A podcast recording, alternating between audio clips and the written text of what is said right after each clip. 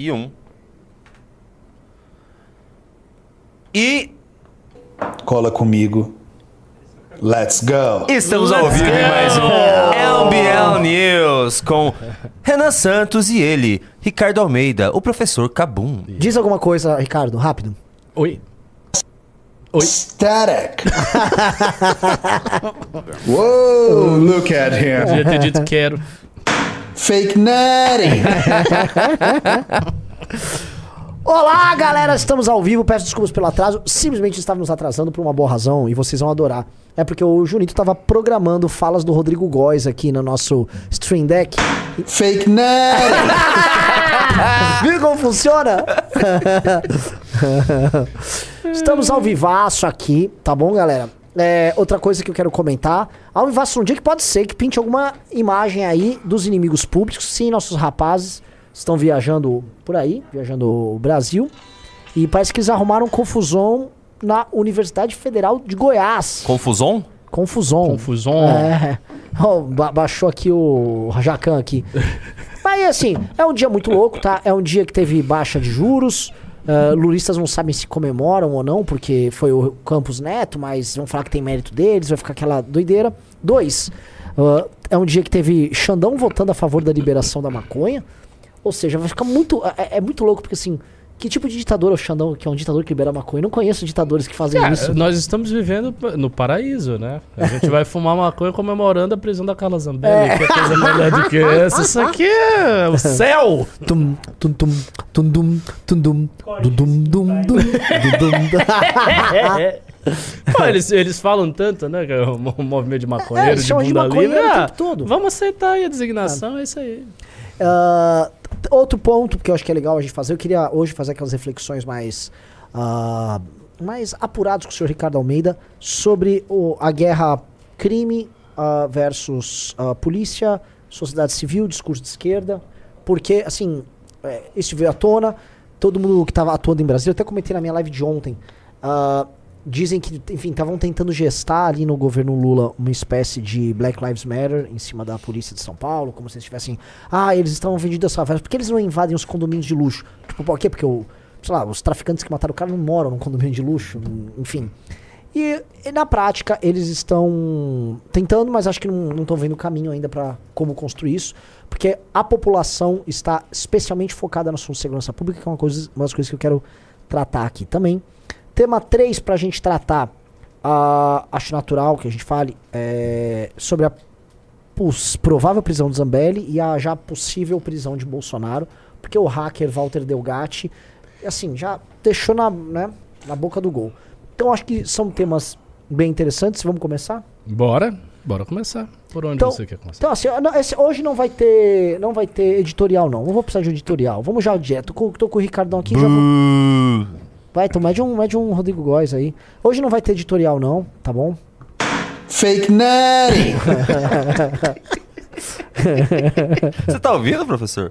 Oi? Você tá conseguindo ouvir esse áudio Ah, mesmo claro no seu que eu fone? ouço. O negócio tá aqui num som estridente pra caramba. É, ouço. deixa, deixem um like na live, por favor. Deixa um like na live, é, por porque favor. um, um like na live seria. Static. Eu adoro isso. E outra coisa, todo mundo que entrar no Clube MBL vai receber não essa edição, mas a próxima edição, tá? Que já tem, foi aprovada a capa lindíssima, ah, autografada, tá? Então vamos entrando no clube. Aliás, hoje entrou bastante clube, estou me sentindo voltando ao mundo normal e tal, tá? Ah, então vamos lá, Ricardão, o que, que tá rolando, tá? A gente poderia falar, assim, tema Xandão e Monark vai tomar bastante ah, o debate, mas eu tô inclinado a querer falar de segurança. Qual você acha melhor a gente começar? Seja honesto. Qual você tá mais afim? Maconha. Estamos aqui com Eduardo Jorge aqui ao meu lado. Vamos lá. Então, vamos falar. segurança, porque eu acho que aí tem a ver, né? A gente É, acho que dá pra misturar Dá os assuntos. misturar Guerras, tudo, drogas. PCC e tal. Uhum. Inclusive porque eu tava lendo um pouco sobre o Bukele.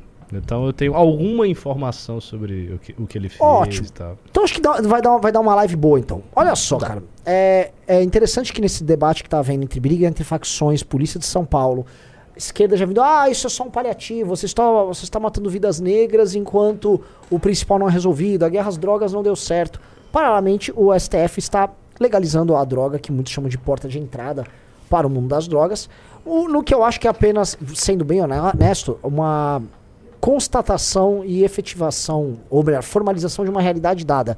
As pessoas fumam maconha aos montes no Brasil e todo mundo já sabe, a própria polícia sabe, isso não é sequer visto como tabu mais. Ah. Então, enfim, é, eu não sei se isso é o, é o principal problema ali, ou mesmo se a maconha ela já meio que descolou do universo do tráfico, a ponto de muitas pessoas produzirem maconha em casa, e mesmo a maconha é plantada em certos locais que não passam mais pelos grandes grupos ligados ao tráfico. Mas isso é para isso seria uma discussão mais específica. O lance é é muito estranho ah, no mesmo dia que o, o Monark toma. O Monark que é um grande defensor da maconha, toma uma multa de 300 mil. O Xandão vai lá e, e entrega uma legalização, né? Ironias da vida, ele não pode elogiar o Xandão. É, então, ele, ele odeia- Renan, é, coloca o fone, dá, coloca o fone. Coloca o fone, vamos lá. Só pra você te mostrar. É a trilha sonora do assunto. Então vamos lá, então vamos falar. Ricardão. Como você enxerga aí essa. É sem avançada? copyright, tá? Não tem, precisa ah, ter então mesmo. Pode, pode deixar. Como eu enxergo o quê? É, não enxergo nada. Eu só enxergo a nuvem. Erva, erva, erva louca. Ganja, tchô, tchô, tchô, tchô, tchô, tchô, tchô. E o Brasil ainda perdeu da Jamaica. É! Tá tudo conectado, Tudo rapaz. conectadíssimo. Brasil perde da Jamaica, Monark no meio, Xandão liberado. Rapaz, isso aí. Olha que louco, olha só. O- Um símbolo da esquerda, que é a seleção brasileira, perde pra Jamaica, que é um símbolo da maconha. Um símbolo da maconha, que é da direita, que é o Monark, perde pro. Xandão. O que é o símbolo da Tem o esquerda símbolo agora? da esquerda, que legaliza a maconha. Tá que é símbolo da complicado o Jamaica. debate Que público no derrota Brasil, tá tudo entrelaçado, rapaz. E isso tudo sob auspícios do clã Pelicano, vendo Sim, essas coisas todas, essas conexões estranhas. com olhar Nália. e vermelho. tá tudo conectado. Tá tudo conectado. Mas, enfim, te- tentando aqui dar um, um mínimo de seriedade antes que esse programa descambe totalmente para piadas internas e coisas do tipo. Vamos lá, falar de segurança. Cara, eu, eu comentei isso no Twitter. Let's É uma go. opinião que eu tenho desde sempre, que é o seguinte. É, quando a gente fala de críticas, que, quando a gente pensa nas críticas que a esquerda faz, ela fica repetindo a questão da segurança e tal. Se você abstrai, imagina, você abstrai o contexto real, você abstrai todos os fatores concretos e você pensa, você tenta pensar só nos princípios. A proposta de esquerda, a crítica que eles fazem é uma crítica ok, ela é válida. Por que, que ela é válida? Porque eles falam coisas que, pensando nos princípios, são corretas. Ah, a polícia deve ter todo cuidado, porque os cidadãos, todo e qualquer cidadão, tem os seus direitos fundamentais que devem ser assegurados pela Constituição e pelo ordenamento jurídico brasileiro. Quem é que é contra isso? Teoricamente, ninguém. Lógico que sim, claro. A polícia no Brasil ela é muito truculenta. Ela tem abordagens agressivas, desnecessárias. Isso é verdade, não é? Verdade. A gente sabe disso. Todo mundo que já tomou enquadro da polícia sabe como é que a coisa funciona. Ah, a polícia no Brasil, ó, te- e- e- existe uma abordagem diferente que faz com pessoas né, mais pessoas negras e tal, e pessoas que não são. Isso é verdade ou mentira? É verdade. A polícia brasileira é muito violenta. É verdade? É verdade. Beleza. Ah, essas eh, chacinas, entre aspas, elas não resolvem o problema estrutural, porque eles- isso é verdade. É verdade. Tudo isso é verdade. Qual é o problema, no entanto, que faz com que esse discurso não chegue na população, pareça às pessoas que não são de esquerda um discurso hipócrita e seja tão desprezado, e seja, sabe, um discurso que não tem aderência à realidade? O problema é muito simples. As pessoas normais que vivem a sua vida e que querem segurança não estão vendo o problema ser resolvido. Esse é o, esse é o ponto assim, fundamental. Esse é o ponto fundamental. O problema da segurança nunca é resolvido. Então, os caras sempre estão aí à disposição de ficar defendendo, né? Ou, ou- ou melhor, de atacar a instituição policial, de defender esses princípios de forma abstrata, de defender os direitos das pessoas, mas eles se esquecem o seguinte: o personagem que tem o seu direito violado o tempo inteiro é a vítima do crime. A vítima do crime está sob a mira do traficante, do bandido, das facções, do assaltante, do cara que vai matá-la, estuprá-la, etc. As pessoas percebem isso, percebem que não funciona, percebem que não é resolvido. Nunca é resolvido. Não é como se a esquerda chegasse e tivesse uma solução. Não, olha, tudo que vocês estão fazendo aí, essa abordagem truculenta, tá tudo errada. Qual é a abordagem que tem que ser feita para resolver o problema do crime? Ah, essa aqui, essa é a abordagem. Não, porque eles vêm com coisas vagas. Não, mas o problema da desigualdade social no Brasil, a questão da educação. Pera, uai, você, mas você vai resolver o problema da desigualdade social no Brasil? Quando? Qual é o prazo? É nesse ano, no próximo ano, daqui a três anos, daqui a quatro anos? Como é que você resolve? É assim, assim? Não tem essa, não tem essa solução, não tem um planejamento efetivo. Esse planejamento nunca é efetivado. Eu ouço essa coisa da desigualdade, a raiz da desigualdade, a raiz da violência está na desigualdade, a raiz da violência está na educação. blá. Eu ouço isso desde que eu era criança. E a violência está do mesmo jeito, está pior. E não está sendo resolvido nada. E a população percebe essas coisas. Então, quando qualquer governante faz alguma coisa no sentido de dar o amparo, de dar o suporte a quem está ali na ponta, na, na linha de frente, que é o policial, a população gosta. Eu estava vendo o, o caso do, do Bukele. Como é que ele enfrentou a questão das facções? Ele basicamente alterou todo o ordenamento jurídico do país. Ele mudou através de um congresso, ele tem base muito forte no congresso. Ele alterou algumas leis ali, né? ele fez alterações substanciais das leis, ele construiu um presídio gigantesco para 40 mil pre- presidiários. Ele alterou uma série de princípios, ou seja, ele criou uma legislação diferente, enquadrando aquelas facções que dominavam El Salvador como inimigos do Estado mesmo. E daí ele aplicou isso aí, por exemplo, ele, ele voltou com uma coisa que, de certa maneira, é, é bárbara dentro do ordenamento jurídico moderno, que são julgamentos coletivos. Está fazendo julgamentos né, de grande escala, ou seja, ao invés de você individualizar a, A pena. sanção, ele é um está fazendo princípio comum do direito penal hoje, é um princípio Exatamente, básico. universal tal. Ele está fazendo coletivamente. Ou seja, ele está fazendo uma série de coisas que, se lidas à luz da doutrina jurídica mais moderna, são absurdas, são bárbaras. E por isso ele tem as críticas. Só que está funcionando. Se está funcionando, nós temos um grave problema. Qual é o grave problema? O problema é que você tem uma doutrina que é muito protetiva, ela protege as pessoas. E nós temos vários argumentos normativos, argumentos racionais para defender que isso aqui é válido. Beleza. Só que quando aplicado ao contexto de países com facções criminosas muito poderosas, com alta Perfeito. taxa de criminalidade, com alta taxa de violência, isso não funciona. Não, simplesmente não funciona, porque você, ao, ao aplicar eh, essa estrutura jurídica do jeito que ela é feita, acontece o que todo mundo vê no popular. Que é, ah, o bandido vai pra cadeia e sai. Ah, não sei o que, a pena é fraca. Ah, ele não tem medo da polícia. Todo mundo no popular fala isso. Esses programas estilo Datena, Siqueira Júnior, Bocão, que tem lá na Bahia, e muitos outros, que são basicamente programas para ficar atiçando a raiva da população diante de bandidagem, é isso que esses programas fazem. Esses programas eles pegam no nervo da população, as pessoas veem isso aí. Elas sentem, ah, não está funcionando, não está funcionando. Então, a defesa abstrata dos princípios da Constituição, do ordenamento, não pode ser descolada da, do combate efetivo ao problema. E o combate efetivo ao problema não está sendo feito. E aonde ele é feito, exemplo de El Salvador, que está funcionando, ele é feito a contrapelo desse ordenamento. Portanto, nós temos um problema abstrato aí. Você tem um ordenamento que apregoa uma, uma certa protetividade dos direitos fundamentais e uma realidade em que esse ordenamento não é devidamente aplicável. Esse é o ponto fundamental. Bahia tem alguma coisa pra dizer aí? Oi, Bahia. Alguém que eu não possa colocar, Oi? O quê? Vocês não vão querer fazer hoje? Ah, tier list dos, dos, Cara, acho que pode colocar tudo. Posso colocar dos doidos. Ah, hoje? É, fazer uma tier list. Tudo. Você quer fazer o que eu tô fazendo? Você quer fazer hoje ou quer deixar pra outra live? Você acha que... Não, vai fazendo. Ah, se bora hoje, fazer, gente faz vamos, vamos hoje. fazer. Vamos fazer. Vamos lá. Não, é porque assim, eu fui ameaçado. É mesmo? Tem coisa ruim no meio? Não, não, é que eu falei pra ele porque fazer pra hoje. ela porque você chegou aqui, ela me pedido. intimou, faça agora. Tá, Você vai, mais tem vai algum fazer. nome muito Senão a gente faz polêmico? amanhã. Cara, não tem Mas- ninguém mas, nosso. Mas vamos mandando, vamos mandando, vamos mandando. Sim, continua, sim. continua, tá bom. Não, foi isso. Eu já, eu já- eu já terminei agora. Não, eu vou, eu vou te fazer um, um- um- colocar um, um ponto, acho que é interessante, né?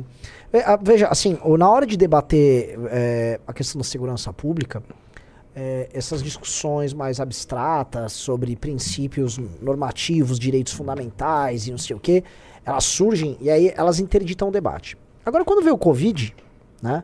Foi uma ameaça, não sei o quê, blá blá blá. a- inúmeros direitos fundamentais foram violados em grande medida sob a premissa que nós estávamos fazendo um uma guerra a um vírus, né? Estamos em guerra com o vírus, portanto você não pode sair da tua casa. E inúmeras medidas, inclusive draconianas, foram tomadas em muitos países. Né? A China, acho que é o exemplo óbvio dela, mas a China não liga para direito fundamental nenhum. Então isso meio que dane-se. Mas em inúmeros estados nos Estados Unidos da América, aconteceu, países na Europa, as medidas foram bem draconianas. Alguns lugares aqui no Brasil também houve medidas que passaram ah, do ponto.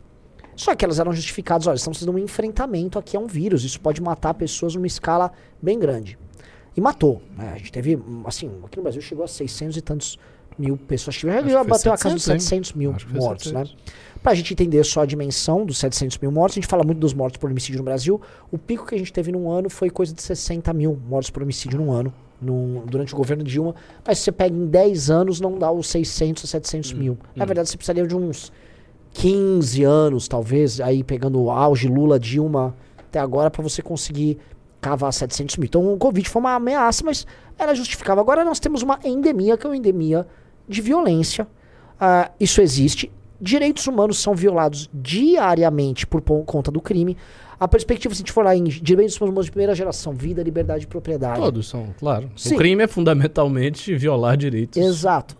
Eles são violados consistentemente e há a coisa que eu acho que é mais é, grave, que é a normalização dessa, viola- dessa, dessa violação. Então, ah, existem áreas que a polícia não entra. É bem fácil. Ó, quais são as áreas que a polícia não entra no Brasil? Você vai levantar favelas em periferias de praticamente todas as capitais, inclusive da capital federal. Lá em Taguatinga, lá no Distrito Federal, você vai ter isso. Você tem aqui em São Paulo, você tem no Rio de Janeiro. Rio de Janeiro é o caso mais grave, mas você tem em todos os lugares no Brasil, em todas as capitais, você vai ter isso. Isso normalizados, há milhões de brasileiros vivem sob o jugo dessas gangues do, do tráfico organizado. E não há resposta dessas pessoas que ficam com essas discussões bizantinas sobre direitos humanos. Não há resposta nem alternativa para isso. Não há, é, o que eles propõem. Nenhuma. E não parece não há vontade sequer de tratar o assunto. Eles propõem coisas que são. eh, Eu não vou dizer que são genéricas, são sempre aquelas proposições que você vê o cara falando. Por exemplo, eu ouvi algumas proposições desse tipo do Ciro falando.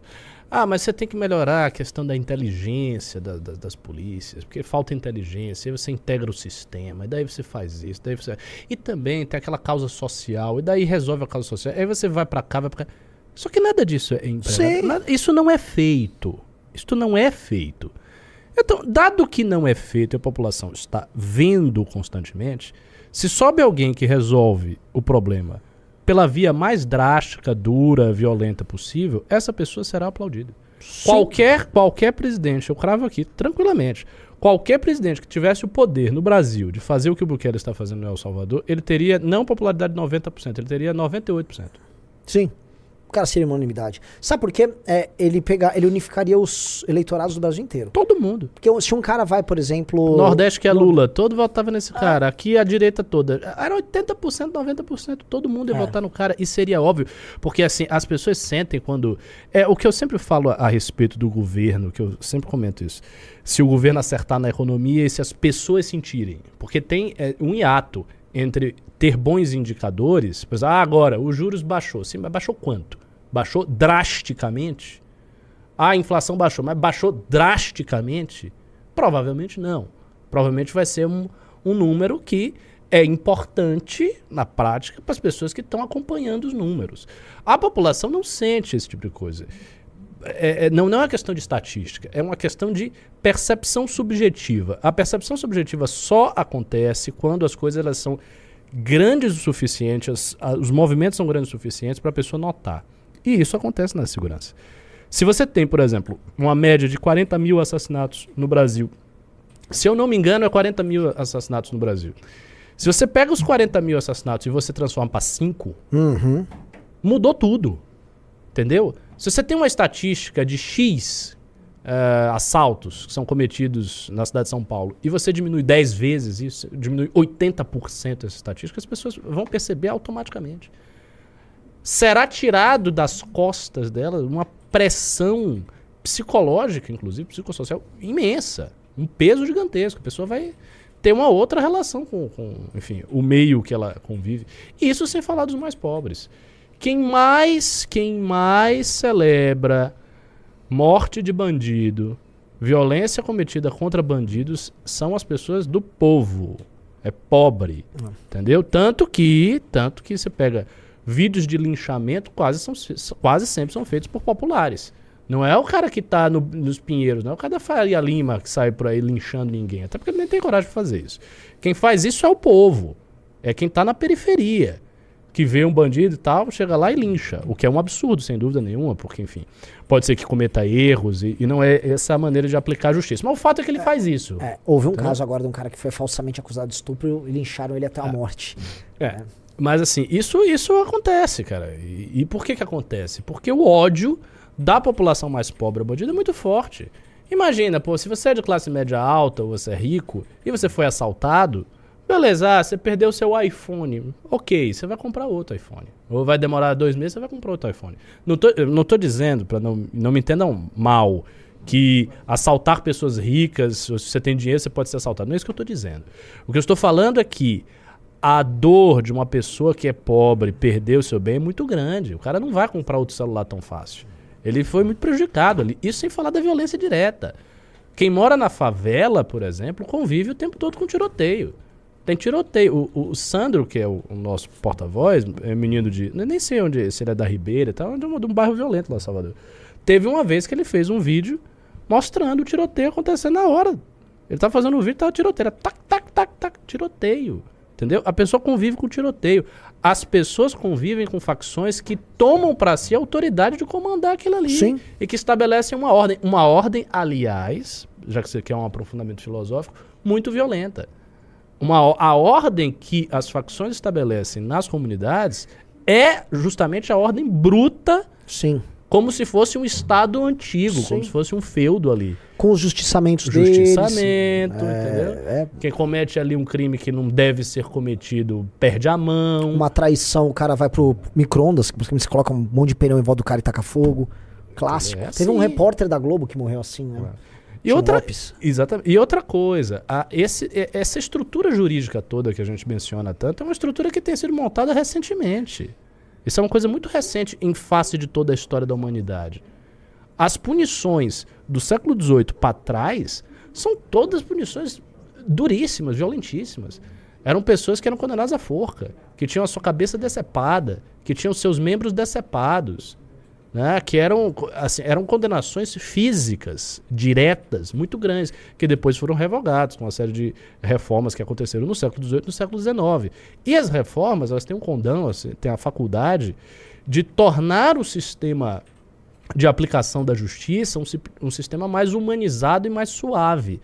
Né? E quanto mais direitos existem neste sistema, mais ele se torna protetivo. Só que o detalhe é, ele não se torna protetivo a todos quando ele é ineficaz.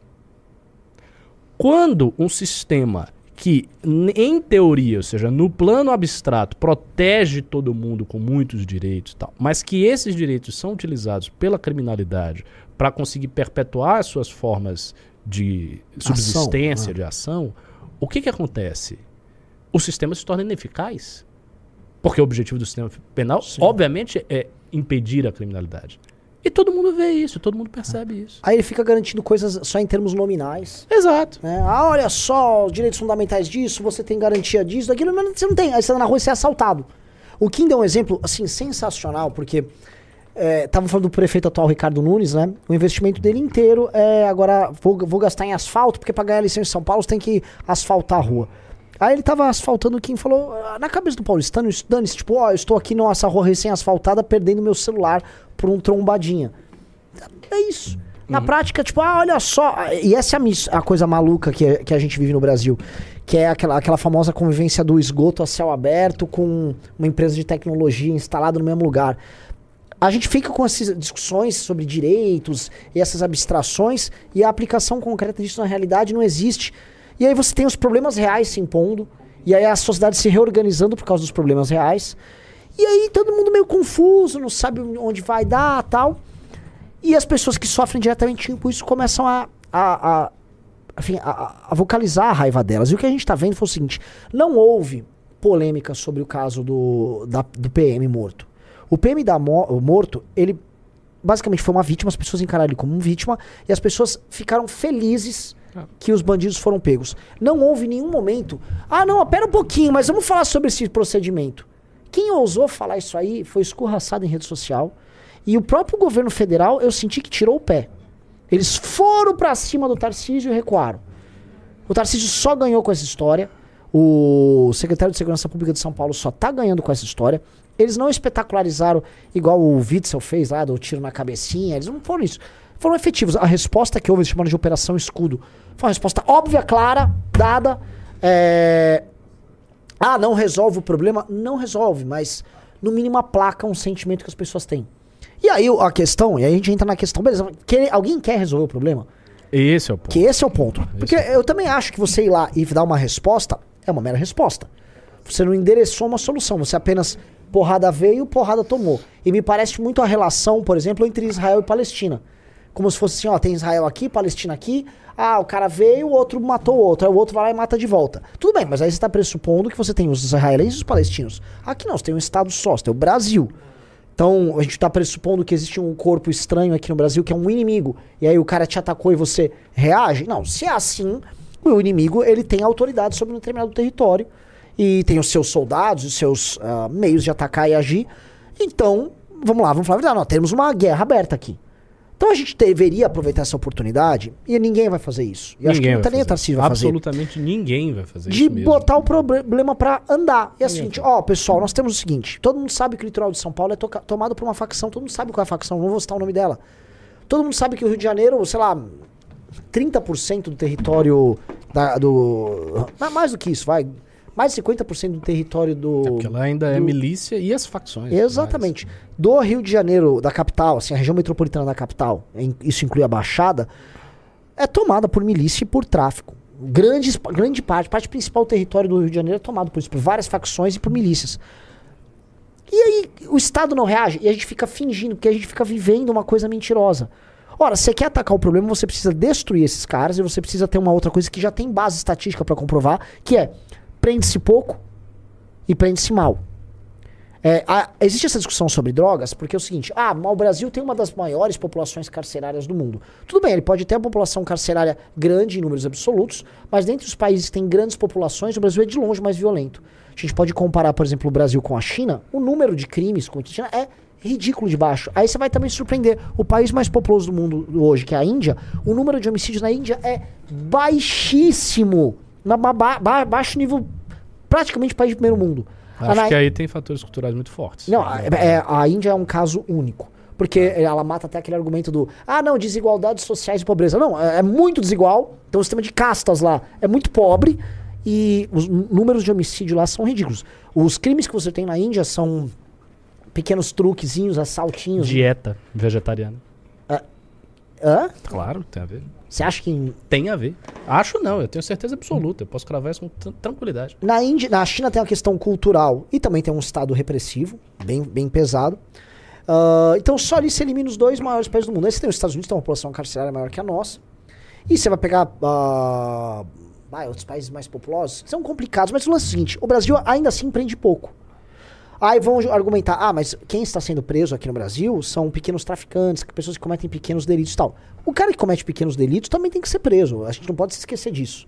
Ah, o traficante, né, é- é- o cara pode falar, tratar como discutível, ah, porque se libera maconha, vai ter traficante de cocaína sendo preso ao mesmo tempo, do mesmo jeito. A questão principal é os caras que cometem assassinatos, os grandes ladrões de banco, os membros importantes de facção, assaltantes, esses caras não se, nem sequer são pegos. E quando são pegos, quase nunca são condenados a contento e ficam muito pouco tempo na cadeia. Este é o problema. O, o grosso do problema nosso é um problema de impunidade. E é muito impune, não é muito. assim, é, é- é exageradamente impune. E obviamente você gera um estímulo. Imagina se você. é, é, se você está atuando dentro de um estado paralelo, em que você não vai ser punido pelo Estado, você comete seus crimes e você não é pego pela lei do Estado brasileiro, porque você está basicamente fora da jurisdição do Estado brasileiro, atuando no Estado paralelo, você está muito tranquilo, você ganha dinheiro, você não tem medo. Então tem esses estímulos. Ah, aí vão falar, ah, mas na Índia é diferente, a questão é cultural. Sim, nós não somos indianos, então nós temos que fazer leis para brasileiros. É, e, e, assim, lá tem, duas, tem três coisas, na realidade. Tem a questão da religião, tem a questão da dieta. O pessoal tá dando risada aqui que eu falei da dieta. Não, não, não, não. Não tem lavada nenhuma. Isso não é maluquice, não, cara. I- imagina o seguinte: a gente tá falando de uma civilização que é vegetariana há muitos séculos e a dieta modifica. Isso é, isso é uma realidade. A dieta muda a maneira como você lida com o mundo. Uma dieta normal com carne e tal, lhe predispõe psicologicamente de um jeito. Uma dieta vegetariana lhe predispõe de um jeito muito diferente. Muito diferente. Você não tem noção. Você tem que fazer o teste para você ver que é assim que funciona. E a terceira coisa, a polícia indiana é muito dura. Eu Sim. já, eu já vi As abordagens. pauladas. Eles dão pauladas. Vai com um pedaço de pau, você fica tá, tá, tá. que- Entendeu? É uma polícia braba ali. Agora, sobre a questão do Brasil, o que que rola? Primeiro, é o Estado. Qualquer Estado moderno, tirando assim, estados falidos da África, de alguns lugares que praticamente o Estado está esfacelado, e aí você tem um monte de milícias que. Enfim, você não tem um poder centralizado forte. E as milícias meio que tomam o espaço, o território do Estado mesmo.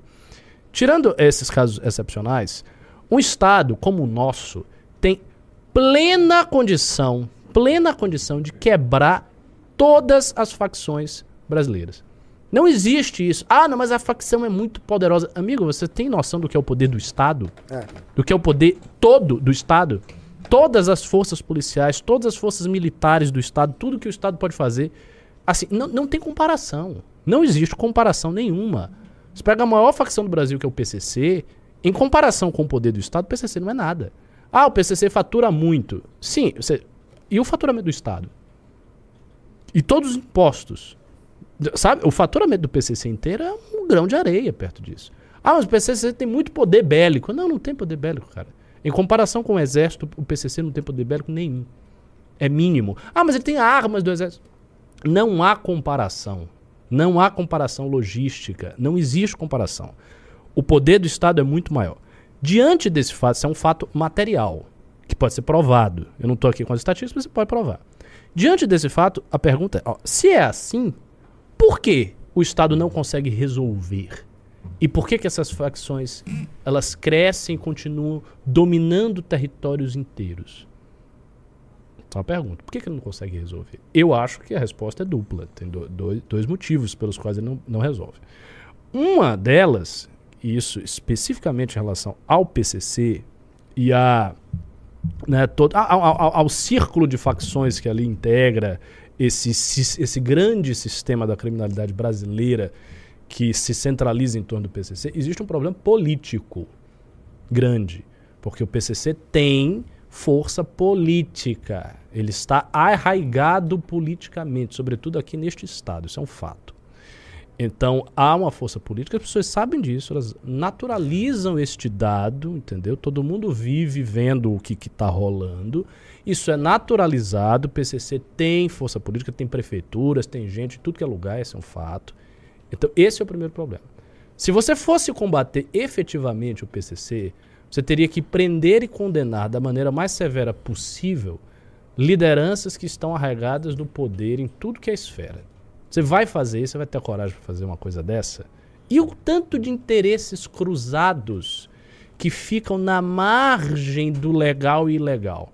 Porque eu não estou só falando ah, do que é ilegal, claramente. Quer dizer, aquele traficante que está ali com a cocaína com papelote. Não. E os interesses que estão ali na margem? Ninguém quer mexer nisso. Ninguém quer quebrar essa estrutura toda. Então, esse é o primeiro problema.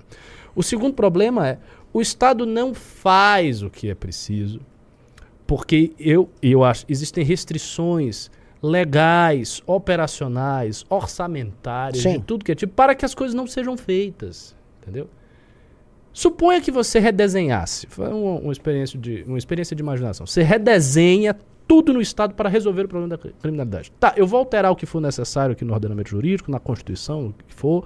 Vou alterar o que for necessário nas dotações orçamentárias, vou mudar isso aqui tudo. Vou alterar tudo para resolver esse problema, eu quero resolver esse problema e vou fazer tudo o que é necessário para resolver esse problema. Suponho que isso seja possível. Não estou dizendo que isso é possível. Isso é muito difícil, porque são, enfim. Mas vamos supor que fosse feito. Amigo, amigo, em quatro anos, em três anos, acabou o problema das facções. Você derrubaria todas as Sim. facções no Brasil. Você tá entendendo? É, você faria isso sim, isso é- aconteceria. Ricardo, assim, se. Ah. O, o Michel Temer é, é que ele fez como um espetáculo, mas quando ele quis falar com o STF e estabelecer um estado especial ali no Rio de Janeiro, uma situação especial em termos jurídicos para botar o exército para fazer uma intervenção no Rio, ele pegou e fez. Pois é. E assim, ele invadiu o morro mesmo, ele subiu o morro lá, é que eles não sabiam o que fazer depois.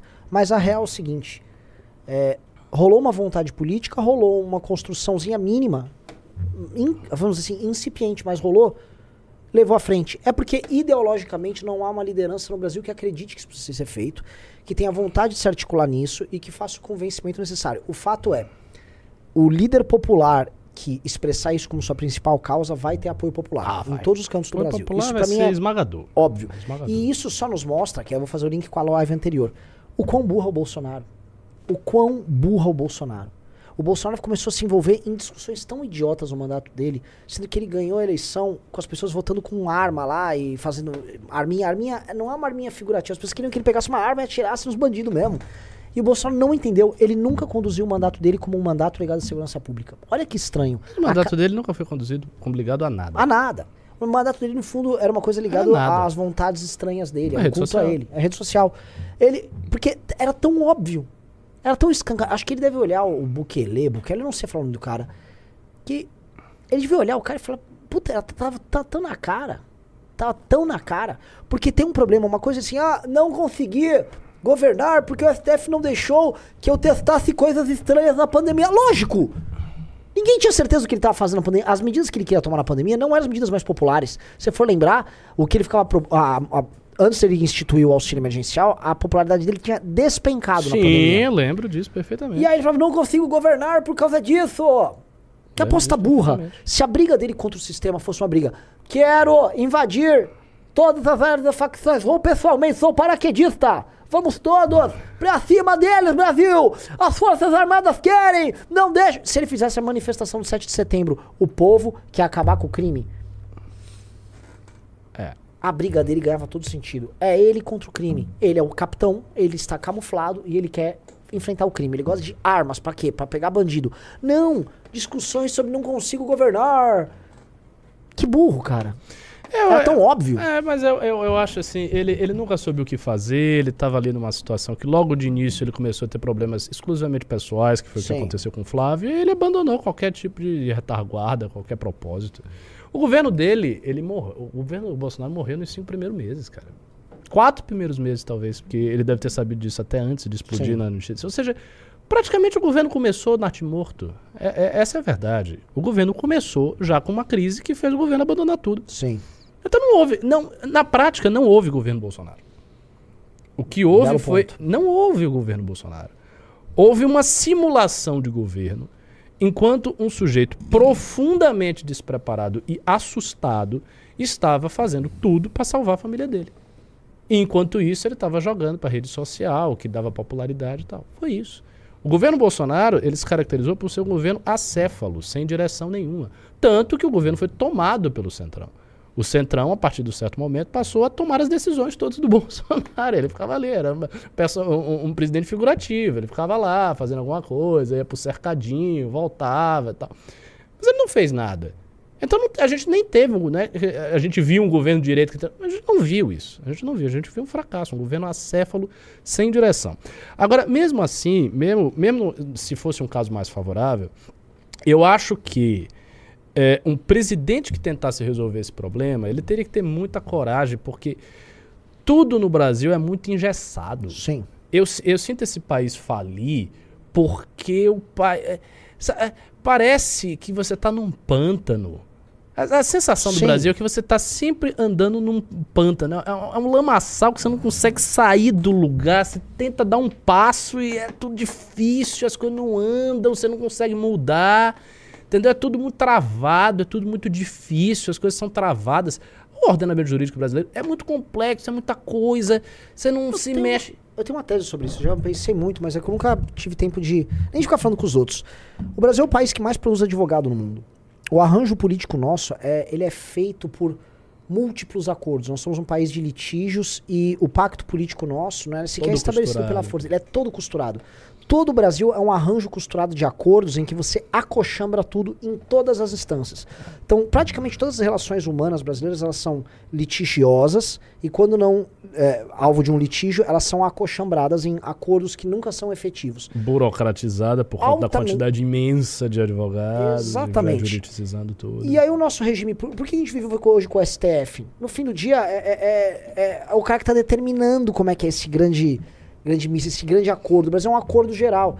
E como um acordo geral, ele nunca vai ser agudo em nada. Então, o primeiro, a primeira medida do governo MBL é fechar as faculdades de Ah, nós temos que, nós temos que estabelecer um limite de alunos formados Não em direito. pode mais! Não É- aguenta.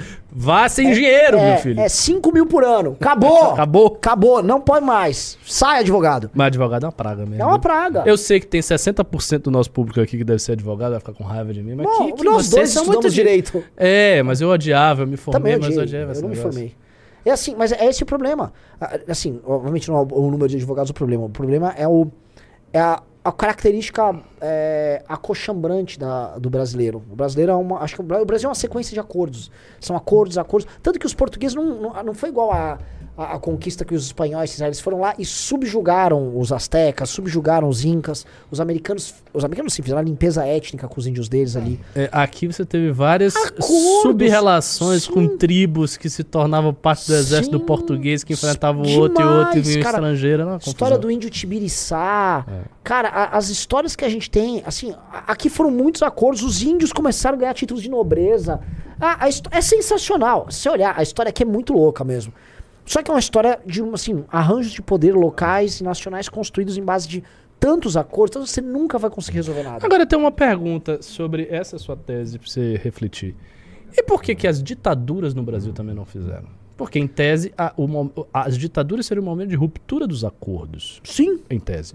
Mas não resolveram também os mas não resolveram. Ah, o problema é assim, ah, houve uma ditadura com tempo pra resolver isso, que foi a ditadura de 64. É. É, mas aí faltou projeto e eles mesmos se desgastaram. E também, você vê que mesmo ela foi uma ditadura acordada, né? É, ela não se impôs totalmente com ela. Era uma. Era uma ditadura, mas ela semi-democrática, as pessoas votavam para algumas coisas, tinha, part... tinha parlamento Talvez funcionando. o governante mais efetivo do Brasil tenha sido Getúlio. O Getúlio, sim. Mas ele eu- mudou coisas. o Getúlio foi o nosso Roosevelt, em certa medida, É. né? Ele foi o cara que. Assim, o cara que governou, imaginou o Brasil, muita coisa foi ele. Eu também acho. O Bra- O Brasil do século XX é basicamente a criação dele. É, eu também- Tanto que, assim, como ele foi o único que foi efetivo em fazer coisas, a gente vive o. Vamos dizer, o Brasil do Getúlio até hoje.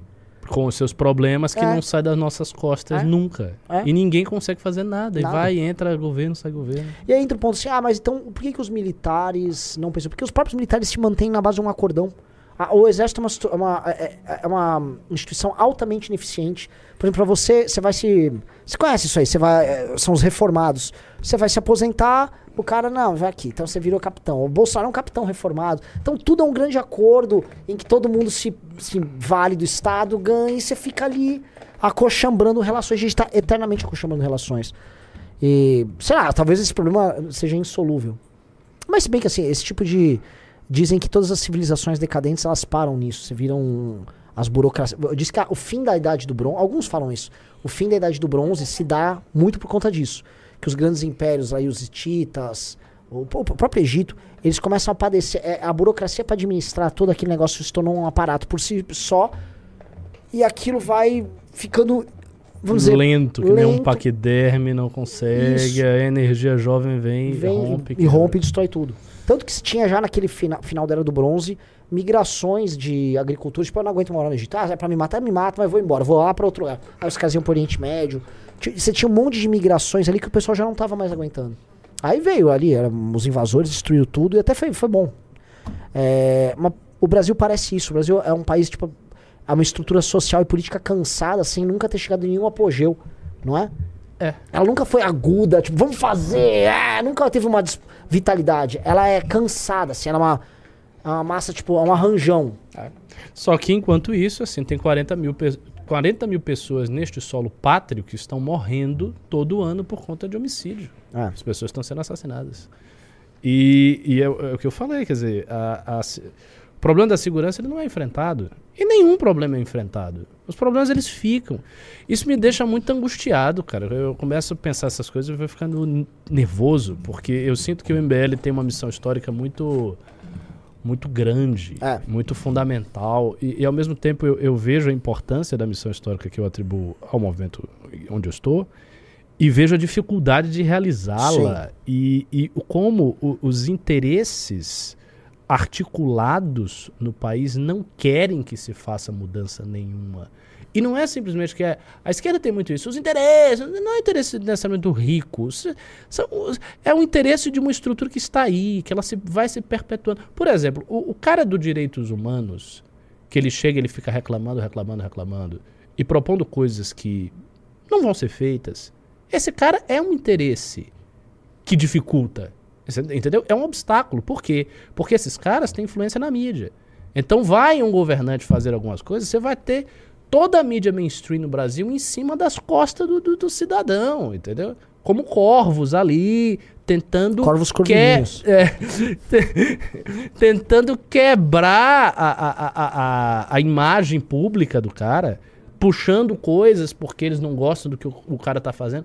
Ou seja, a- a- as forças que comandam o país elas não têm um interesse. Elas não se juntam, por exemplo. Não chega assim. Não, vamos juntar aqui, vamos resolver esse negócio, pô.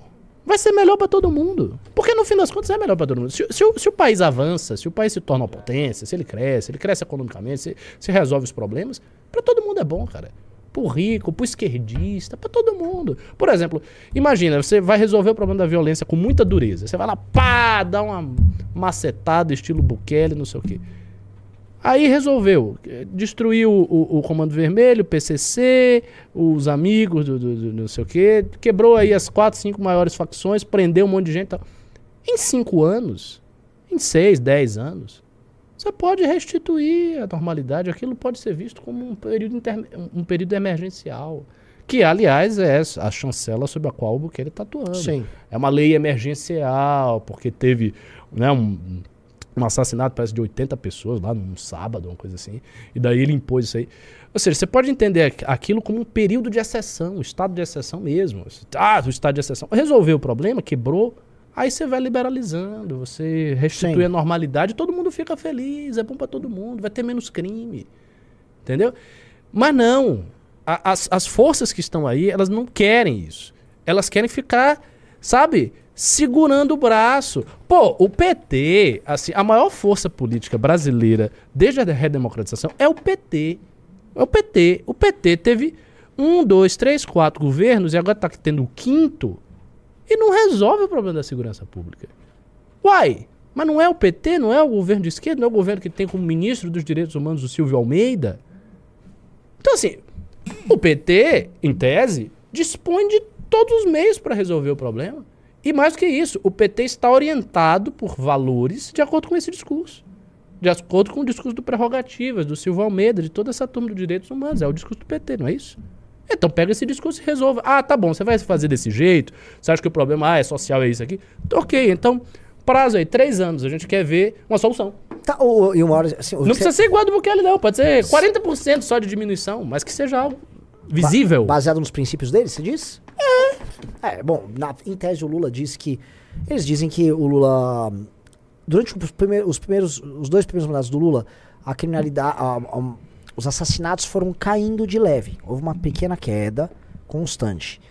Aí vem o primeiro Dilma e aquilo explode. Mas isso também é combinado com o fim do crescimento econômico brasileiro e anos e anos e anos de fortalecimento das facções.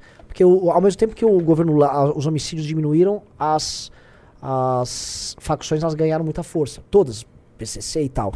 E foi o período assim, o PCC no período dos dois anos de governo Lula, ele ficou crescendo em São Paulo. Final do primeiro do segundo governo Lula, ele já estava indo para os outros estados. No governo Dilma, você começa a ter essa invasão, essas brigas de gangue em todo o Brasil. Você começa a explodir esses números em todo o Brasil.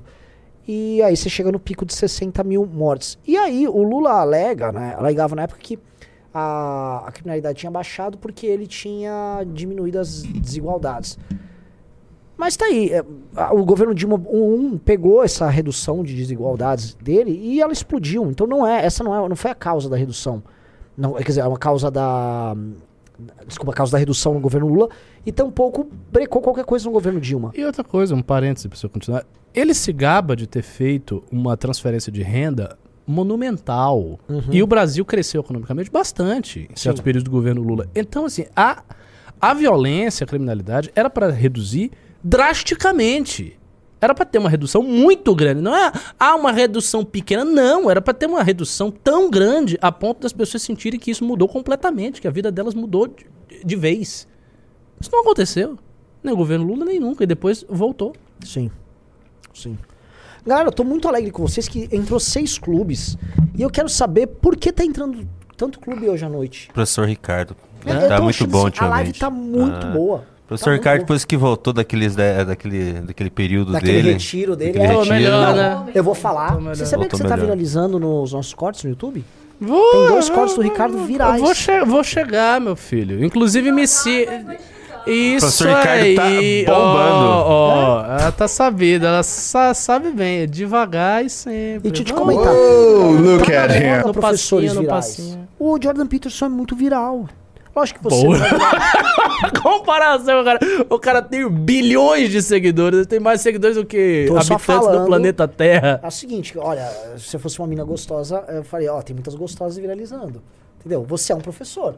É. Tem um professor viralizando. É, o Jordan Peterson é uma, uma boa comparação, uma boa comparação. Mas o livro que eu, for- eu- que eu vou escrever sobre Hobbes vai ser melhor do que o que ele, que ele fez. Qual, qual deles? O... Aqueles livros de regras. Porque Ah. agora só faz isso, né? O cara virou um coach. É, ele é um coach. 10 assim, regras pra você viver bem, arrume seu quarto, arrume a sua sala. Pô, ele não. não mas ele, pra você. assim, até fazer um, um hiato assim. Porque o primeiro livro dele é bom. Dizem que é Dizem muito que bom. é, É. fenomenal, né? Maps of Meaning, né? É. É, ele quando ele era um acadêmico acadêmico só, né? Agora, ele. Tem um papo aí que ele tá tentando montar com o Elon Musk uma espécie de novo fórum econômico global. Não sei se chegou a ver isso. Pra Não. concorrer com o Fórum Davos? Econômico Mundial, com o Davos. O Caramba! Elon Musk quer montar um paralelo. Aliás, o próximo relatório do Clube MBL trata disso. Até tinha jogado lá no, no grupo uma matéria sobre isso. Ah, da Vanity Fair, desse grupo do Peter Thiel, do Elon Musk. Como eles estão tentando montar um...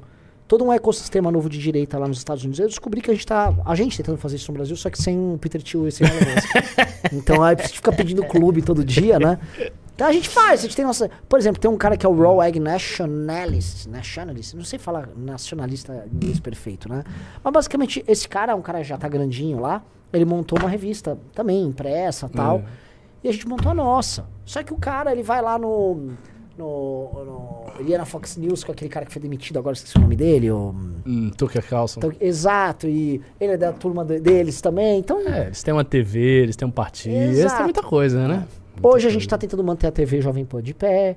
A gente tem a nossa revista impressa. a Jovem Pan seria a Fox News brasileira? Seria. Eu acho que sim. assim. É, é o- é o grande comparativo. Eu sou da tese, assim, muita gente fala, Renan, você criticava tanto a PAN, por que, que hoje você defende tão fervorosamente? Eu tô pra dizer que o MBL é o maior defensor hoje da Jovem Pan no Brasil. Com certeza. E por que, que eu digo isso? Porque, cara, é a única, assim, se tem um saldo positivo que a gente pode tirar do, da derrota toda que nós tivemos na direita nos últimos seis anos, A transformação da Jovem Pan numa, numa TV, num, num grupo de comunicação de direita. Exatamente. Porque não era, né? Era não neutro, né? Era neutro. Assim, era uma coisa pop com o jornalismo, aí ficando jornalismo de direita, de direita. Então, beleza, aconteceu. E outra, eles estão cada vez menos bolsonaristas. Uhum. Então, Uhum. pô, nós temos que lutar. Assim, se tem uma coisa de positiva que tá lá é a PAN. O Jota tava lá hoje, o Beraldo tá de manhã, muitas vezes faz o pingos nos is. O Cláudio Dantas tá lá. Pô, vamos manter a PAN viva. Então, é, é, é, a- o MBL tem que lutar muito pra manter a parte que serve do ecossistema vivo. Agora tem a outra parte, né? Pô, eu tava reagindo hoje ao pastor Sandro Rocha, velho. De novo? Ah, porque ele nos atacou, né? Eles não- ele, ele, não Mas o que, que ele não. falou? Ele falou que nós somos minúsculos perto dele e que. Ah, mas isso é verdade. Isso é a gente tava verdade. celebrando. A gente tava É. celebrando a grandeza do pastor Sandro Rocha. Não sei por que, que ele ele tinha que falou reiterar. que a gente tem a bunda lisa, que nós somos menudos. Me- menudos. é e aí ele falou que o operador baiano é muito educado. Ah, ele falou do operador baiano. Falou que sei não, foi o único que não falou mal dele. Olha e que merece o crédito, que ele mandou um abraço pra ele. Ah, mas eu não falei mal do senhor, não. Eu sou um grande admirador do seu trabalho. É, eu também falei, assim, falei, pô, eu sou mais respeitado pelos pelicanos do que no MBL. né? É calvo, é só coisa. E o cara lá, eu sou um matador de ministro do Supremo, perigosíssimo tal. Pra ele, eu tava em reunião. Tanto que eu me ofereci, eu falei assim, eu faço uma delação premiada no canal, no, pro, pro Clã Pelicanos, contando, já que ele falou do encontro na pizzaria entre eu, membros do crime organizado e o Alexandre de Moraes, Quem falou? ele. Ah, ele disse que você se encontrou na pizzaria. Na pizzaria. Como é a história? houve um encontro numa pizzaria É. ah, em que estava presente o. Não sei se era um morcegão, ele tinha um codinome do Alexandre de Moraes. E haviam Vampiro. ratos. O vampiro Não, tava. o vampiro não é o Temer? O vampiro também tava. Ah, o vampiro Ma- estava. mas- Doriana. O Dori- E os menudos também estavam. Os menudos. E nós Os- somos os os menu- menudos. Nós somos os menudos. Os menudos. Aí rolou esse encontro. e tal. Rolou. E nós estávamos. Com num- crime organizado. E o, que eram os ratos que são um crime organizado. Então, em um momento, assim, era uma pizzaria, você devia, ter várias mesas. Tipo, tava todo mundo confraternizando. Mas num, num momento tava rolando um Alexandre de Moraes, o MBL e o crime organizado discutindo coisas lá. E o, e o Renan dando de dedo na cara de todo mundo. De- é, Ele disse isso? eu sou folgadaço. Folgadaço. Não. Ah, assim, você, mas com crime organizado, eu acho que você seria um pouco mais modesto. Não, mas segundo o Pelicanos, De ele Pelicanos, derrubou o, teori- o helicóptero do eu Teori Zavascki. derrubei o helicóptero do Teori Zavascki. Um Você? Eu. Você matou eu, o eu Teori o Zavascki? Zavascki. É. Eu, Renan Santos. Meu Deus! Amando Descobrimos a verdade. aparentemente do Temer ou do Dória. Acho que foi amando É do Temer, Dória. Temer. Era o o mano Temer? Temer. Mas Caramba! o, o lance é o seguinte, é- é, o MBL... Cara, você é um cara muito perigoso. Muito. E agora que você tá careca, É, você é um cara não, de assim, tá sensacional agente da Eu CIA. então O é Renan, tipo o- um o Renan está aqui. realmente gostando, galera. Eu- Vocês eu- não têm eu- noção como ele tá gostando de, de sei não é- lá, pelo menos um grupo de pessoas muito grande, aparentemente, temer o Renan Santos, temer Sim, Porque Renan. a parada é que, assim, no episódio que ele dedica a isso, ele gasta muito tempo com a gente. E, Hum. e, assim, nós, é- nós éramos um elemento na história muito interessante. A gente era meio uma cunaíma, porque a gente foi chamado pelo Dória, traímos Dória, foi chamado pelo Temer, traímos o Temer, Dória chama de novo, a gente mata o Teori Zavascki, trai o Dória, a gente, e ainda ele avisa que a gente põe o dedo na cara de todo mundo. A gente era muito folgado lá em Nárnia. Muito, assim, o MBL é outro negócio. Gente- nós éramos uns mercenários. é, a- sabe, no, no Game of Thrones tinha uns personagens assim, meio complicados que as pessoas gostavam. Sabe, aquele anão, ele era mais ou menos assim no Sim, começo. eu tiro. Sa- sa- saiu a nossa imagem, então, de, dos, dos viadinhos pra imagem dos perigosos. Não, não, continua. Não, é, é assim, é, continua viadinhos. Ah, gente é um viadinho perigoso. bunda lisa, irrelevante, porém o Temer é, usou a gente pra dar de dedo na cara dos traficantes e pra derrubar o, O- o helicóptero do te- Teori do Teori Zavascki. Zavascki. Pô, matar o Zavascki é bem relevante, né? É. E Ah, dar eu de dedo na que- cara dos traficantes, É. dos chefes do Ah, tráfico eu queria ter, ter sido citado pelo, prof- pelo professor, já ia dizer professor, pelo pastor, pastor San- Sandro Sandro Rocha. É que ele não Rocha. gostou de ser tô- chamado de picareta. Não, ele, sim, ele é Ah, muito tô- picareta. tô- tô- não é eu pouco tô picareta. Sentindo, não. tô sentindo inveja. Eu preciso fazer o quê? Bater num patriota? Assim, Ameaçá-lo de morte? Pastor Sandro Rocha, eu estou indo E atrás aí ele de ia você. fazer assim, viu? um codinome pra você, tipo assim. Cara, o- você é o- muçulmano, você já. É. Nossa, Ó. já era, já era. Eu Olá. sou responsável, sou responsável. Ô, pastor Sandro Rocha, seguinte, quem tá falando aqui é o professor Cabum. Senhor Cabunda. Professor Cabum, me respeite. Sou responsável por estabelecer as conexões. Deixa rapaz aqui, entendeu? Com o Hezbollah. Você conhece o Hezbollah? Você conhece o Hamas? Quem é responsável de fazer isso sou eu, viu? Portanto, se você não me citar no seu próximo vídeo, se prepare. A gente vai atrás de você. Sentiu? Esse não pega um avião. Esse não Cuidado. pega. É, É. Só que ele não tem medo, porque ele é picareta, ele sabe que a gente tá zoando, É. mas o público dele é capaz Não, de ouvir não, isso. o público dele é capaz de ficar louco. com isso. Você falar de avião pra Static. Agora, assim, é. Como essas pessoas mentem tanto? Eu quero Cara, tinha me mandado- parada Tinha me mandado um áudio, eu, não, eu vou tentar procurar. Isso, Professor velho. Ricardo, tem um áudio dele, de um vídeo dele falando, eu, eu não tô achando, eu vou pedir pra quem me mandou me mandar de novo que eu perdi. Que ele, ele inventa essa, o do porquê eu, que quero, ele eu inventa quero as esse histórias. corte, viu? Eu ameaçando o pastor Sandro Rocha. Do porquê que Vai ele inventa as histórias. Por que, que o pastor Sandro Rocha inventa isso? Ele diz que ele inventa isso, que ele, ele admite que é tudo mentira. Ele que é- admite? sim, que é pra deixar o, a galera é, Mobilizada. mobilizada, porque quando acontecer, vai estar É, tudo mobilizado. É, é uma mentira piedosa, aquelas mentiras que Platão falava que os filósofos deveriam contar pro povo na república. Eu entendo, um cara sábio. E a, a parte mais bonita é que ele admite. Sim, sim. e a, a- E a parte mais bonita é que as pessoas veem e acreditam. e acreditam. E- Ele avisa, ó, isso é de mentira, tá? E essa galera. Não "Aham." é um código. É difícil, cara. É, eu, eu, pô- eu fiz uma, um news. Ah, anteontem. Não, ontem, ontem. E aí eu- a gente passou lá um vídeo viral de Instagram deles. É um vídeo que tá, assim, com algumas centenas de milhares de views. Quase um milhão de views. um milhão de views. Que é um vídeo do clã pelicano. Explicando, tipo, o rato era o rei da floresta. Aí o rato colocou a anta em seu lugar. Até que a anta caiu por causa do vampiro. e aí o povo elegeu o leão para administrar a floresta. O leão queria mudar, mas aí os corvos apareceram. E a galera nos comentários assim: Meu Deus! Qualquer semelhança com o mundo real é mera coincidência, hein? Você entendeu? ah, pegou! Cara, Que galera é essa? é, cara, basicamente a, a maior parte da população brasileira, cara. É, o que eu falei ali. A parte da população brasileira está louca. Louca, loucaça, louca, Ah, não, louca você acha de que pedra. é só cara. louco, Ricardo? Não, é, é uma mistura muito grande, cara. Eu, eu vi, eu acho que foi você que tava falando ali no escritório, comentando. Eu tava distante, mas eu tava ouvindo. Mistura tudo, entendeu? Mistura picaretagem, É. loucura, má fé, desejo É. de ganhar. É uma grande confusão. Mas isso é mais ainda louco, porque você tá misturando vários elementos. O cara tá ali, tipo, delirando. É. Tá meio- Ele é muito fringe, ele é fronteiriço à realidade. E assim, eu não sei se você já conheceu pessoas loucas, eu já conheci pessoas loucas, loucas, clinicamente loucas. As pessoas misturam muito a realidade e ficção. É muito raro você ter uma. assim, raro não, mas. Pessoa que é doida, doida, doida de pedra, que ela tá fora do mundo, é, o- é outra parada.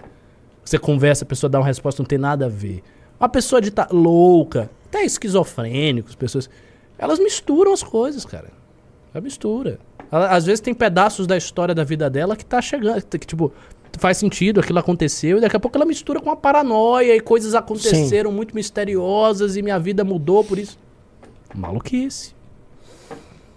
Cuidado com loucos, viu? Galera, assim, ó. ah, eu quero fazer tier list. Nem sei se tá pronto. Tá, claro que tá. Tá? Dá tempo?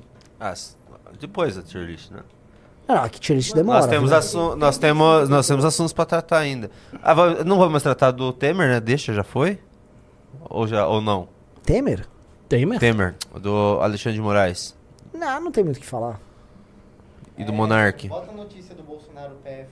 Então deixa eu tirar aqui os vídeos do Alexandre de Moraes. Tinha separado alguns vídeos. Já que vocês não vão. Ah, tem esse aqui que a gente tem que reagir. É a tal da thread? ah, não, esse aqui. chama uma thread Esse aqui, esse- boa? essa notícia aqui. Tem a thread, mas A thread é boa também. olha essa notícia aqui.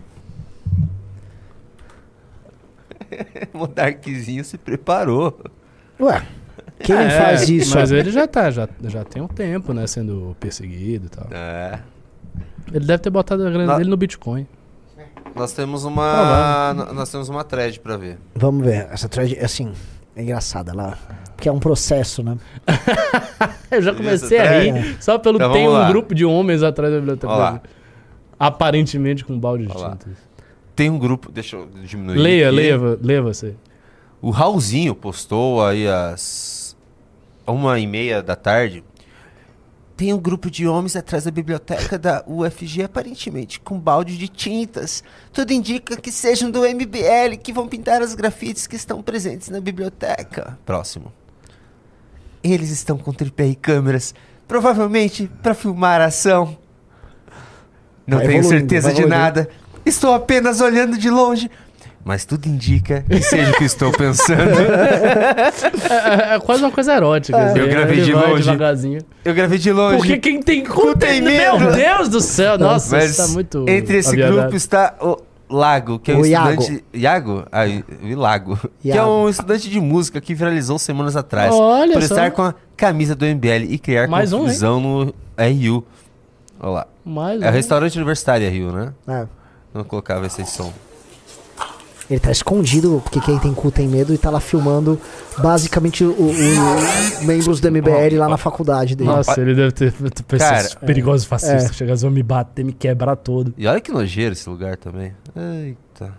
O FG é o que? É Goiás? Ok, vamos Vai, lá. vai, vai, Vamos vai. continuar.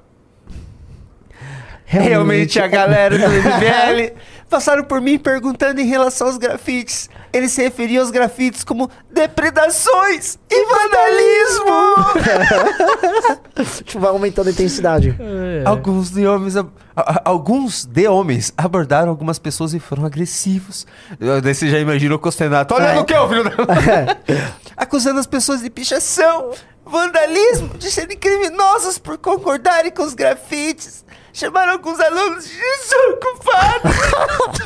Chamaram algumas pessoas de usuário de cannabis. Só que de forma pejorativa. Cara, esse cara parece que é um perfil que a gente criou pra divulgar eles. Não, Não é? usuário de cannabis, só que de forma pejorativa. Não, tá, vamos lá. É. Eles andam gravando tudo e apontando a câmera pras pessoas, sendo invasivos e, e desrespeitosos. Vídeo gravado por um amigo meu. Vamos ver, vamos ver. Vamos ver.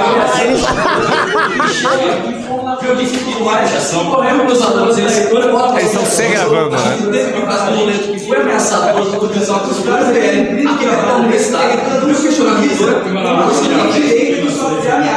Sabe o que eu gosto? Só uma pausa.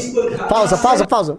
Assim, você ouve a voz do Faustino e Bétega Do gravando ao Bétega mesmo junto. tempo. Eles estão cada um gravando Cada um seu. gravando pra um lado, né? É um workshop de. É um workshop, é.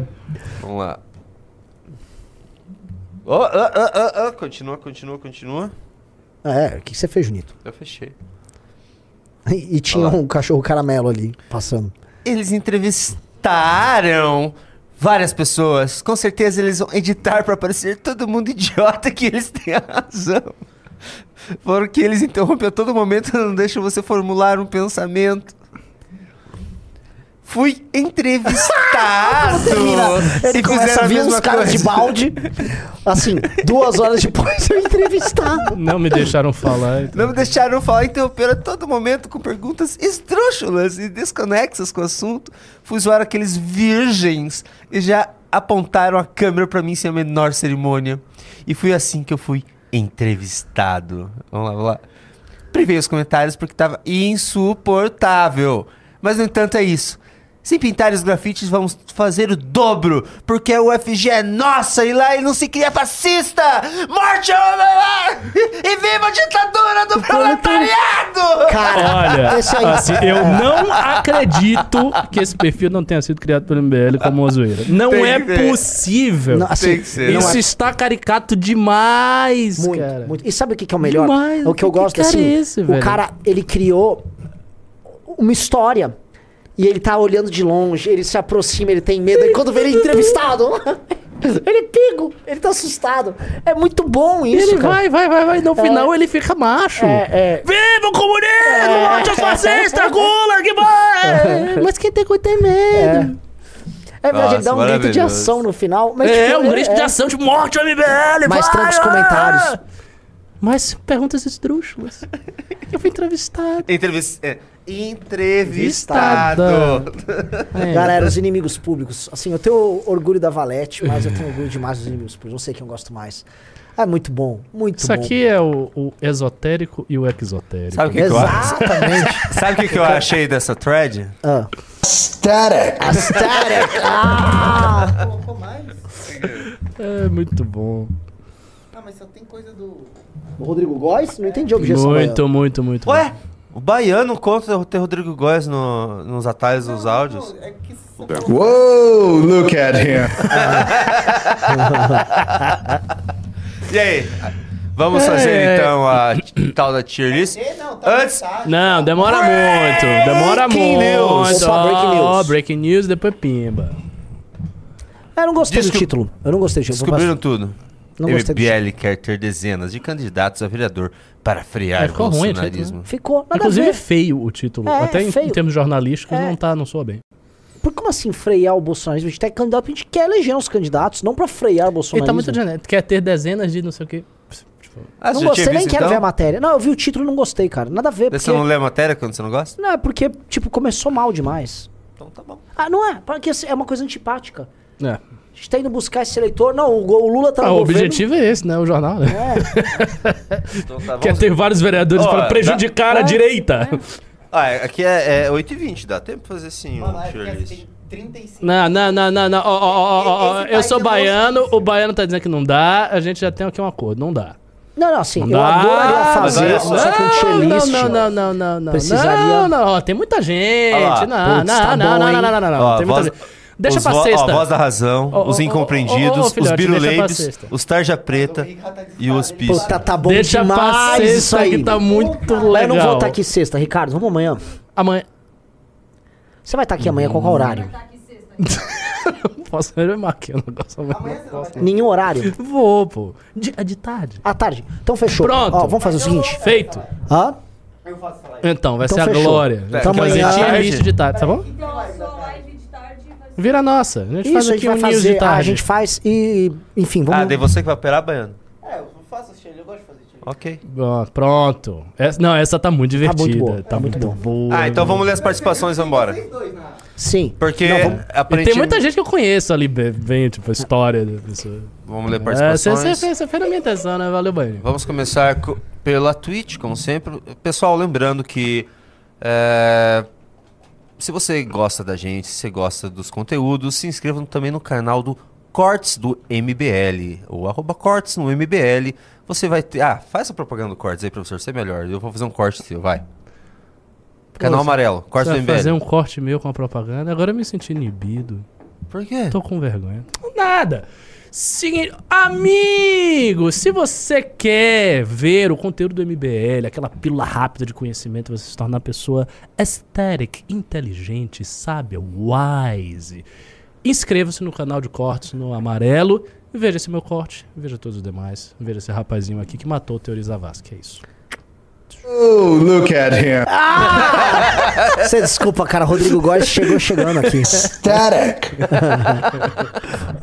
Tá, vamos lá. O que, que temos? Você, você leu hoje, né? Todos os beats da, da Twitch. Tô aprendendo aos poucos. Tá aprendendo? O cara Curi Fox fez, mandou 500 bits. Isso Ricardão, é muito. é bastante. Ricardão, Fale. recentemente tô pegando pra ler dos delitos e das penas de Beccaria. Achei interessante esse livro pelo contexto atual, onde o tráfico não tem nenhuma pena pesada e justa, muito menos uma pena infalível. Uma coisa que eu reparei é que a maioria dos críticos são de esquerda, principalmente Foucault. E queria saber se você leu esse trabalho do Beccaria. E se leu, tem alguma crítica direcionada a esse livro? Eu li esse trabalho do Beccaria quando, eh, do, quando eu era adolescente. Esse livro, cara, esse livro é importantíssimo, clássico, absoluto Sim. na história dos direitos humanos. E assim, Beccaria é um autor antigo e ele estava se referindo ao sistema penal antigo, sistema penal da Idade Clássica e da Idade Medieval. E é óbvio, veja, é, é o que eu falei na live toda. Estruturalmente falando, é evidente que o sistema penal atual, moderno, pós-becário e tal, ele é muito mais humanizado. Né? A gente, assim, a gente não quer retornar apenas aonde você mutilava partes do corpo, a não ser que você esteja numa cultura que permita isso. Por exemplo, por exemplo. É uma- um código legal em que essas coisas existem, porque ela é um código pré-moderno. A gente não vai voltar isso no Brasil.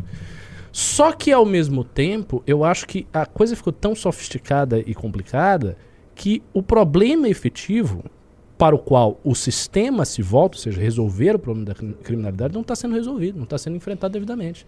E aí o ordenamento jurídico com tantas re- tantos regramentos e garantias, etc., termina sendo um engessamento. Esse é o problema. O Façoca deu um sub e ele mandou o seguinte: Sábado tem congresso do MBL Goiânia. Venham participar. Junito está intimado a vir. Ah, eles nunca me chamam. Não, mas esse aqui, por exemplo, o Ricardo vai. Vou. Vou, e a partir de agora vou a todos.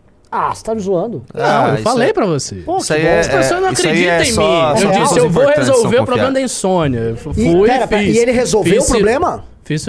Resolveu o problema? Whoa, look at him. É, vai ser bom esse Rodrigo Góes aqui.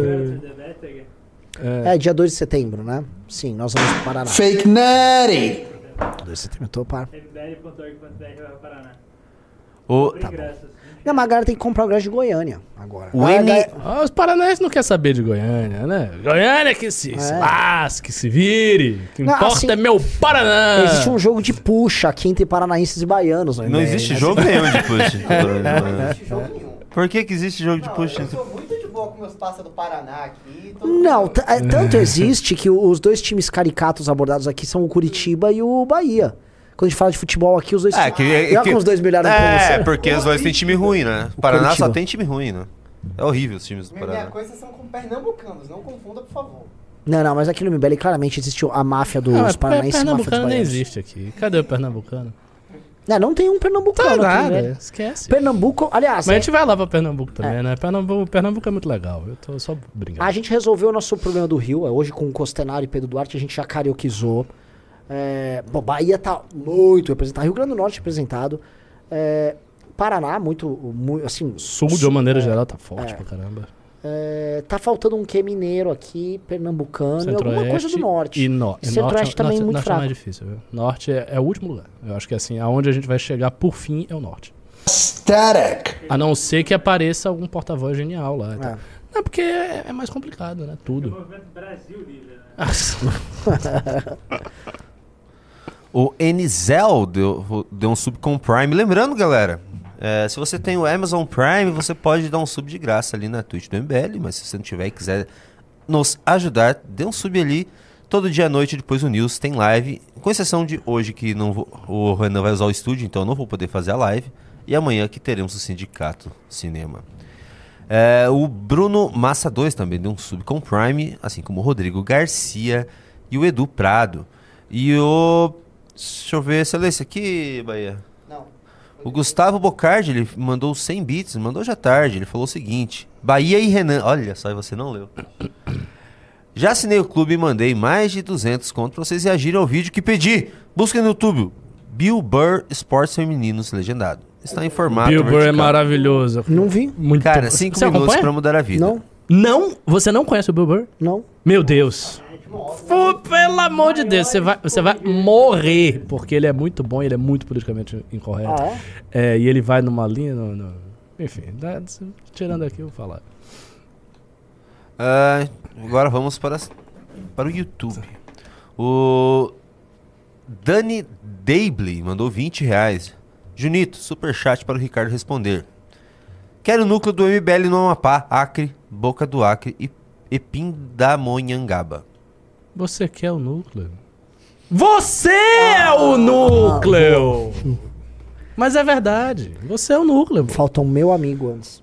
Meu amigo, você é o núcleo. Você é o núcleo, cara. Comece a fazer as coisas aí, onde você estiver. Whoa, look at him. Carlos entrou pro clube e mandou 10 reais. Será que descriminalizar o uso recreativo da maconha não equivale a liberar o uso de remédio tarja preta para a mesma finalidade? Não, são coisas diferentes, né? Eduardo Henrique Nicásio Lins mandou como assim 10 a mesma reais. finalidade? Você fica chapado com uma coisa, você vai tomar Rivotril? A legalização da maconha vai facilitar a legalização do aborto. Do... Não, assim. Se, se você coloca as coisas todas numa, num prisma ideológico, o que faz sentido, porque geralmente as pessoas que defendem uma defendem outra, sim. Mas não são. eh, eh, Conceitualmente não tem vínculo, né? Assim, conceitualmente não tem vínculo. O Bezoto mandou 5 reais. Nos vídeos de notícias que está no YouTube sobre a operação, a maioria dos comentários são apoiando o governador e a PM. Até na CNN claro. UOL. Uh, TL mandou 5 dólares. Verdade ou não que a polícia usava a desculpa da maconha para investigar outra coisa que parecia estranha e, ou até mais errada? Não sei. Não entendi essa, né? Também não. É, precisa, a polícia precisa Lusca. de desculpa de alguma coisa. Lushka mandou 5 reais. É fogo na Babilônia, pai. Por uma direita menos careta, todo mundo sabe que a origem da proibição foi pura arbitrariedade. Descriminaliza e produza. Arthur, Ber- Arthur Bernardo Raidamos mandou 5 reais. Minha namorada me largou hoje. Amava muito ela. Tô na fossa e as lives do MBL estão me fazendo companhia hoje. Querem militante no Rio? Moro no Grajaú. Pô, muito bom. Bora. Você está no momento certo de entrar. Entre aí no núcleo, você vai conhecer uma menina do núcleo. Você aproveita e fica com ela e tal, já namora dentro do MBL. É E nós seremos seus padrinhos de casamento. Whoa, look at him. Vocês, talvez não saibam, vocês são novos aí na- na- nas lives. Nós vimos um casamento de um membro nosso, coordenador nosso, cujo. Não era o celebrante, mas o padrinho era o Jair Bolsonaro. Bolsonaro. Já, é, é verdade, é verdade. Ele se casou no acampamento do MBL em 2015. o Bolsonaro foi pra lá e o Bolsonaro foi padrinho Foi do casamento padrinho, cara. dele. Saiba disso, essa história é muito boa, Ah, cara. se, se fosse o Sandro Rocha, eu dava Não, e ele, valor. e ele era um cara muito chato. Muito, Criciúma, Muito- né? Ele acordava todo mundo Ela seis da manhã, ele ficava gritando. Em menos de um ano, cara. Pô, cara, Eu quero, quando eu, se eu casar de novo, eu quero, eu quero que o pastor do casamento seja o pastor Sandro Rocha. Vai ser. Vai, vai sim. Quem disse que ele não, Não, vai? o pessoal tá dizendo que é click... Não é clickbait, não. Isso, Não, isso isso é, é verdade, real. isso aconteceu. Isso aconteceu. Aconteceram. Um coordenador nosso de Fake natty. Ah, cala a boca. Pfizer mandou 10 reais. Renan, faz uma missão na HBO. Se o que eles fizeram ficar numa boa, vai ter empresa gigante fazendo documentário pra ferrar o YouTube todo dia. Não tô sabendo o que aconteceu. Não sei também. A HBO fez um, comenta fez um documentário sobre os, o, essa, essa onda que tá tendo nas escolas de tiroteio e tal. E eles culparam um youtuber pelo, por um caso que aconteceu em 2011. Sendo que esse youtuber, ele começou a gravar vídeo em 2016. Eu esqueci o nome dele agora. E, mano... o É, Core, é, isso. Então, assim, tá um caso gigante. O Nando Moura entrou na briga. O, eu acho que o documentário ainda tá no ar. Cara, o que a HBO fez, assim, é uma das maiores Fake news canárias. fake news, canalha. Porque é um documentário, assim. Tipo, não é. Ah, foi um Greg, o Greg News. Não, foi um documentário que era pra ser um bagulho que o- os caras Tinha estudaram, pesquisa. uma pesquisa Ah, séria. E eles colocaram um core lá que começou a gravar, tipo, cinco anos depois que o atentado aconteceu. Você tá tão indignado, você vai boicotar, Ed? Não, esse, esse cara. Não, a único streaming que eu, que eu uso é o HBO. Não posso. Ah, dane-se o core, eu vou usar o HBO mesmo assim, é isso? Tá, vamos lá, Bahia. Vinito. Let's Eu go. odeio quando você faz isso. Não quero ver. Vem aqui, Bahia. Bora, gente. Ai, faz Junito, que drama. Diego Souza mandou 5 reais. No lugar do Truman, em 1945, como MBL se decidiria sobre a bomba atômica, a filosofia do movimento. Complicado isso aí. A filosofia do movimento tem respostas para esse dilema ético? É claro, sim, já discutimos isso várias vezes. A gente faz reuniões sucessivas para discutir o uso da bomba atômica em Você 1945. sabe quem faz esse Eu uso? acho que não aconteceria jamais, porque nós temos como grande emblema aí para candidato à prefeitura de São Paulo um japonês. Mas sabe quem fica discutindo o uso de bomba atômica todo dia, quase? É, Vagalumes e Clã Pelicano. Ah, é? Vixe. Ah, eles discutem mesmo? Nossa! É porque tem os tiozão do exército lá, né? E falam direto que o Brasil tem que produzir bomba atômica, fazer umas 50 direto. Depois fala que quando fazer 50, explode uma pra testar e já avisa pra todo mundo, ó, tem uma bomba atômica. Com certeza. É isso aí. Os Estados Unidos ia ficar super feliz. Ai, ai. Vai. Você pulou uma aqui, né? Eduardo Henrique Nicásio Lins mandou 10 reais. Professor, contextualiza o porquê a carne nos deixa violento. Quando teremos Renan e Ricardo novamente? não- Qual a possibilidade do aborto ser legalizado? Ó, três perguntas. A, a- a relação causal não é assim, não é que a carne deixa violento. É porque as predisposições psicológicas que você tem são alteradas por dieta. Isso acontece. Imagine o impacto de uma mesma dieta durante séculos e séculos e séculos e séculos. Isso impacta na predisposição psicológica daquele povo. Tem não tem a menor dúvida, cara. Então, o Renan gosta muito de falar né, da dieta dos indo-europeus, que eles comiam carne, leite, não sei o quê. Isso afeta não só o corpo, mas afeta a mente também. Por isso, por isso que quando você está num contexto religioso, meditativo, a, a comida é pouca, você come comida vegetariana, você toma chá, você não fica lá comendo buchado de bode, leite, não é assim. O Junior Just These mandou 5 reais. MBL chegando no poder tem que acabar de dentro pra fora com essa república, igual o Bukele. Ele ainda vai unificar a América Central em um Nossa. só país. Louco. Cara, o cara tá É exaltando. o conquistador, é o... É o Alexandre, Alexandre Magno Grande. do- do- Só na América Central, né? Hã? O, o Bukele ele tá com um projeto de unificação. Ele está? É. Ô, louco. É mesmo? Sim? Vocês não tinham visto isso? Não. Nossa, mas que negócio arrojado. Fazer uma, uma grande república ali. Cara, esse cara tá muito saidinho, hein? É, ele fica Ah, nessa, é daqui a pouco vão matar é ele. fake Isso news? sim. É real. Imagina. Fake Natty. Assim, o cara tá resolvendo o maior problema da América Central, que é, é segurança. Se ele resolve isso, é difícil. Acho que a gente vai virar os discípulos do, do, do Não, e aí a Ele vai vir e vai- ele um vai unificar é, o Brasil. O Brasil, um gigantesco El Salvador. Vai o Brasil. Nós seremos uma satrapia É, do é. Bukele. Do grande imperador Bukele. O Fernando Shigeru mandou 200 ienes. Vão até El Salvador fazer doc pro clube, que tal? Ué, a gente pretende, tá? O Júnior Just This mandou 5 reais. O MBL com 20 anos de controle do Brasil. Conseguiríamos anexar a Bolívia e uma parte do Chile para acesso ao Pacífico. Depois Cabo Verde e São Tomé Príncipe. Ai, galera tá. E o mais importante é conseguir doar o Rio de Janeiro. Não, não, não, não. O mais importante é recuperar a Cisplatina, que é um território legítimo brasileiro. Enfim. Nossa. É, O cara tá falando aqui que o Bukele deveria invadir Cuba. É, Ele unifica tudo e invade Cuba. Imagina. Não, porra. Derruba a Derruba, ditadura. assim, ele vira o grande herói prometido. Nossa senhora. E, na verdade, e olha o nome do país, El Salvador, né? É, ele ainda, mano, era ele. O... É. Aleph Ferreira mandou 10 reais. Renan e Kim. Renan é Kim, literalmente os seres mais perigosos de Nárnia. Renan e Kim. Literalmente os seres mais perigosos de Nárnia. Sério? Mas o Kim, não é cita- o Kim não é citado lá. Já disseram que ele foi citado, eu que nunca vi. Rain, Rain Laze mandou 5 reais. A loucura do gado, o prêmio é convexa. Existe um limite inferior determinado, mas o máximo é ilimita- ilimitado. É. David Machado mandou 6 reais. Ricardo, mandei mais de 7 superchats. Junito e Renan só enrolam. Tem um MP4 contra o Espertinho que posso te mandar. Que horas posso te mandar mensagem amanhã? Como é que é? Você tem o quê? Ele tem algum áudio contra o Felipe Neto, quer mandar. Tá, ma- manda pra mim, arroba Ricardo MBL no Instagram. Repita. Eu, eu não tô. Arroba. Arroba Ricardo Almeida MBL no Instagram. Me sigam, senhores. E manda o negócio aí.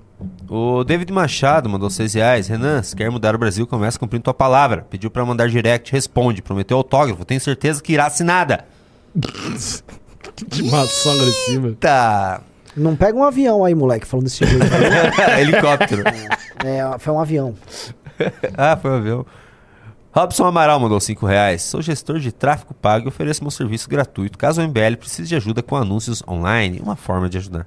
Olha, nós precisamos bastante fazer esse negócio Ah. de tráfego pago. viu? Olavo Mendes mandou 10 reais. Toda discussão sobre violência policial deve ter como norte o fato de que, todo dia, o cidadão médio que a polícia encontra tem o QI de um bonobo e um Nossa. ódio implícito pela farda. ah, cidadão médio não tem ódio pela farda. Não tem não, cara. Super cyberpunkista Esse é um dos caras que acha que o Brasil é bostil. Super cyberpunkista Manso mandou 10 reais. Titio Ricardo, estou apaixonado por uma mulher, mas ela é casada com um policial militar. O que eu faço? Pega ela! Vai, garoto! É sua! Aí que pode dar operação da errado, não é mesmo? ele. De boa, vai lá. Seja feliz. Whoa, look at him. O. Tética BR mandou 5 reais. Só queria agradecer o Junito por ler os beats da tarde. Bahia, eu acho você super bacana, mas você esqueceu e falou que leu. Eu mandei o link agora lá. Eita, Bahia. O Lino Ferreira mandou Multa no Bahia. 5 reais. Multa no Bahia. Deixa eu ver se tem mais alguma coisa lá. Temos um sub do Lemos JC. E é isso, encerramos as participações, senhor Renan Santos Ricardo Almeida, o professor Cabunda. Muito bom. Posso fazer Muito uma bom. de reflexão? Eu Faça. um. Posso- Faça, senta aqui. Ah, Isso, isso foi fofo. Isso foi fofo. É, é, é, é só um cortezinho. Uma migalha de cortezinho. Um cortezinho, um cortezinho. look at him. Me dê- me dê- Me Me dê migalhas, migalhas de like, por favor. Foi fofo, foi fofo. Faça Professor Ricardo, reflexão. Momento de reflexão. A gente sempre fala muito sobre LGBT, né? Ah, Nossa, tô com medo. a sigla do LGBT. Eu já vou preparar fazer? aqui pra silenciar o microfone. Olha, Não, eu acho que ele quer me cancelar, né? Ele quer me sacanear. Mas vai, Não, vai. tá tranquilo, ó. Ah, O B do LGBT significa bissexual. ok. Então quer dizer que só existem dois gêneros? Dois sexos. é sexo, não gênero.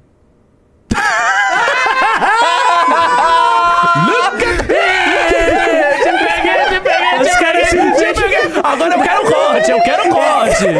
Professor Cabum deixa eu balada sem resposta. Eles destruíram o meu corte! Destruíram o meu corte. É muito boa, Não, vocês destruíram o meu corte, muito obrigado por me.